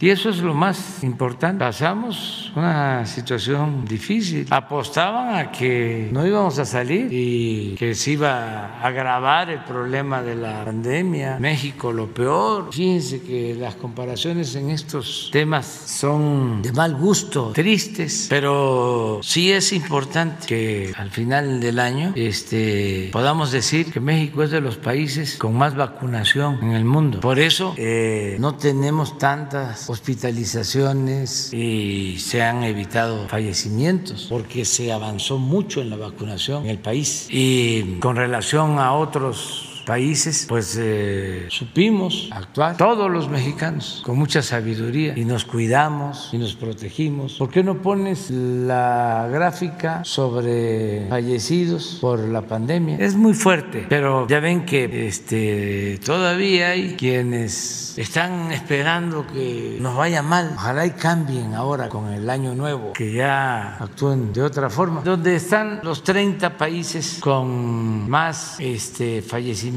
por mil habitantes o por millones de habitantes. Entonces, en, términos generales, el balance del 2021 es positivo desde su punto de vista y no habrá cambio de rumbo, será para seguir beneficiando a los más pobres. Siempre, eh, no hay ninguna duda de que la fórmula funciona. La fórmula es sencilla, cero corrupción, no permitir la corrupción, cero impunidad, austeridad republicana y atender primero a los más necesitados, por el bien de todos primero los pobres. Esa es la fórmula. Miren esto. ¿Eso de cuándo es? El 27. Debe venir abajo a ver si no viene la fuente, es que son 30. Sí, mire, de los 30 estamos en el 21. Pero aquí lo importante, o sea, lo que se puede destacar es que de América tenemos el lugar 6. Mire, desgraciadamente el primer lugar tiene Perú. Esta es la población de Perú, 32 millones. Y de acuerdo a esa población, tiene este promedio de 6.228 fallecidos por millón de habitantes. Luego Bulgaria, Bosnia, Hungría, Pero de los, eh, dije seis, pero son cinco, de los de países de América está Brasil. Brasil tiene una población de 211 millones de habitantes. Han fallecido 618 mil y tiene un promedio de 2.931. Brasil, después de Estados Unidos, es el segundo país en población, América. Luego Argentina, que tiene 44 millones, 45, han fallecido 121 mil y el promedio es de 2.604. Luego Colombia, 50 millones, 339 mil. Han fallecido desgraciadamente 101 mil, con un promedio de 2.577. Y le sigue Estados Unidos, que tiene 328 millones, 239 mil 523 habitantes. Han fallecido 816 mil, tiene un promedio de 2.487. Y luego estamos nosotros, 126 millones, 14 mil, de acuerdo al último censo. Desgraciadamente han perdido la vida 298 mil 819, 2.371 por millón. Entonces así estamos terminando el año. Si logramos esto es porque nos aplicamos todos.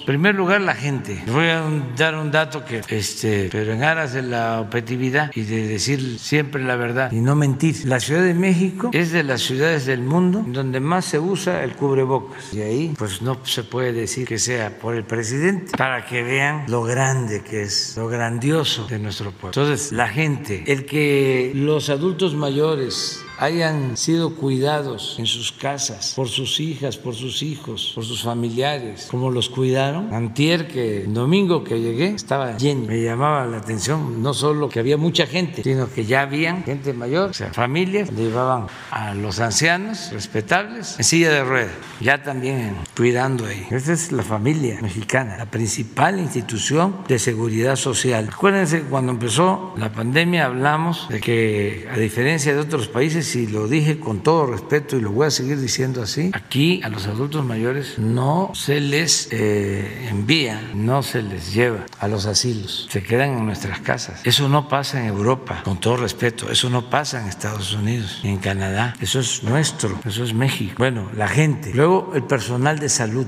todos, la solidaridad internacional, ya lo hablé, ya lo planteé, no teníamos nada, sistema de salud estaba en el suelo, teníamos hospitales inconclusos, Incluso el ejército eh, se metió a construir y a terminar hospitales y lo mismo hizo la Marina y a contratar personal y a formar personal porque no tenemos médicos generales. No olvidemos que hay un déficit que nos dejó la política neoliberal o neoporfirista. Se requiere un médico, se requieren tres médicos por cada mil habitantes y tenemos 1.2 por cada mil habitantes por la política del rechazo a los jóvenes que querían estudiar bueno, los trabajadores de la salud, los profesionales. ¿Cuánto cuestionamiento a Hugo le ganó con mucho al doctor Alcocer? porque el doctor Alcocer trataba lo general y Hugo fue y es el responsable de esto. Por ejemplo, esta pregunta de ahora, de los niños, que está hecha de muy buena fe porque la compañera es una de las mejores periodistas de este país. O sea, nada de, actuar de mala fe o de forma tendenciosa, pero la pregunta es, eh, pues, fuerte, porque son los niños. Entonces, los adversarios que se fijan en todo. Entonces, ya declaró el doctor Hugo López Gatel que los niños no van a tener vacunas, que son capaces de sacar esa cabeza en un periódico. O ponerlo, López Gatel, no hay autorización de la OMS para que se vacunen a niños. O sea, aún así, bueno, pues aguantado. Ya este, Hugo, este, ¿cómo se decía? Aguanta, Hugo aguanta, el pueblo se levanta ya ha estado este, aguantando. Y todo, pues por eso los resultados, y vamos bien, y esperemos que para el año próximo este, cada vez mejor. Eh, la oposición, lo he dicho en otras ocasiones, lo repito, se ha portado muy bien. Eh, realmente la crítica eh, que hace falta no es este, inteligente ni tiene fundamentos, no argumentan que porque mm, desayuno con Carlos Slim y que aparecen, este, ¿por qué no pones el video? La, una vajilla ahí. ¿Cómo andan viendo eso? O sea, les prometo que nunca me había yo dado cuenta de que, o sea, no había reparado en eso. Es un comedor que quedó ahí desde hace muchísimo tiempo, se usa y pues dijimos vamos a desayunar aquí, este, ¿por qué no la, la ponen? Y este, se fijan en la ojalá y fuese de la época de, de, Maximiliano, pero no, porque saquearon muchas cosas que habían quedado. Hay de Maximiliano, este, pues eh, algunas esculturas, pero todo está controlado por Hacienda, pero ahí está. Aquí atrás, las vajillas. Ya voy a invitar a López Origa. ¿Cómo no voy a invitar este, a Carlos? como lo digo ahí, este, es un empresario importante, institucional. Él no anda este, promoviendo la oposición al gobierno. Él anda en sus empresas, en lo suyo, y paga 28 mil millones, más para que tengan una idea. Es su obligación, no es una concesión gratuita, es su responsabilidad, pero es una cantidad considerable de una filial que vende en Estados Unidos que decide pagar los impuestos aquí. Nosotros llevamos ejercidos como 42 mil millones de vacunas y estos son 28 mil. ¿Cómo no lo voy a invitar a desayunar? ¿Eh? Sí, chipilín y chocolate y hasta este budín y pan de yuca, sí. Este, y otra cosa, pero eso ya se lo dejo de tarea, y sobre todo para los jóvenes. Antes se hacían operaciones de este tipo y no pagaban impuestos no quiero este, cucarlos, pero ya se los dejo de tarea.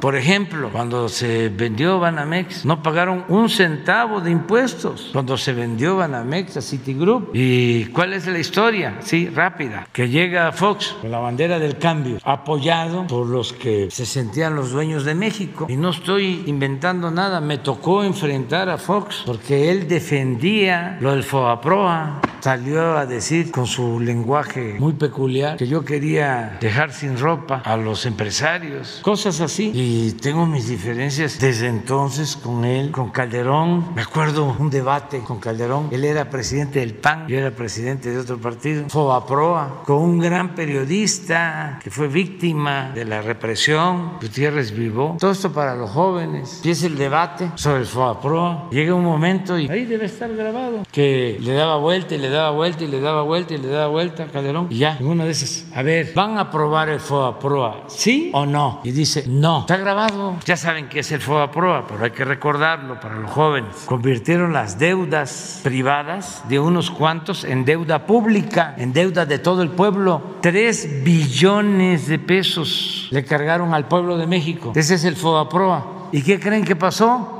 Lo aprobaron. Entonces son eh, historias. Entra Fox, mucha gente entusiasmada. Ya sacamos al PRI. Me acuerdo que, bueno, ya no voy a estar aquí hablando tanto de eso, pero ya como presidente electo a vacacionar el señor Fox en una hacienda de Roberto Hernández, el dueño de Banamex. Forman el gabinete, un empleado de Roberto Hernández, Gil Díaz, que ya había estado de subsecretario de Hacienda con Salinas, secretario de Hacienda la primera operación, la venta de Banamex a Citigroup. No pagaron impuestos. Y así otras ventas. Entonces, ¿cómo no voy a celebrar que ahora sea distinto? El señor de Oxo pagó 10 mil millones. Los señores de Walmart, 12 mil millones. Ahora 28 mil. Televisa debe pagar 15 mil. Y todo esto es para fortalecer la hacienda pública. Estas son las becas para los estudiantes pobres. Este es el apoyo para los adultos mayores. Son las pensiones para las niñas, para los niños con discapacidad. Es el que podamos entregar las medicinas, las vacunas de manera gratuita. Es el que podamos entregar los presupuestos para rehabilitar, mejorar las escuelas públicas. Esto es, y mis respetos para la actitud de Carlos Slim y, este, y de otros empresarios, muchos otros que se han portado muy bien. Hay veces que este, se molestan con nosotros más los, por eso hablo de los aspiracionistas, los que se dan este, ínfulas de superioridad. Estaba una cantina, una gentes ahí, que eran los caciques ahí del pueblo, y llegó pues un campesino y empezó a decir, insultar pues, a los ricos y eso, en la cantina. Y este aguantaba, digo, y ellos aguantaban y aguantaban aguantaban, Que seguía y seguía. Hasta que se paró uno y le dijo, ya deja estarnos insultando, compórtate. No, si yo no me estaba refiriendo a ustedes. Yo estaba yo pensando en los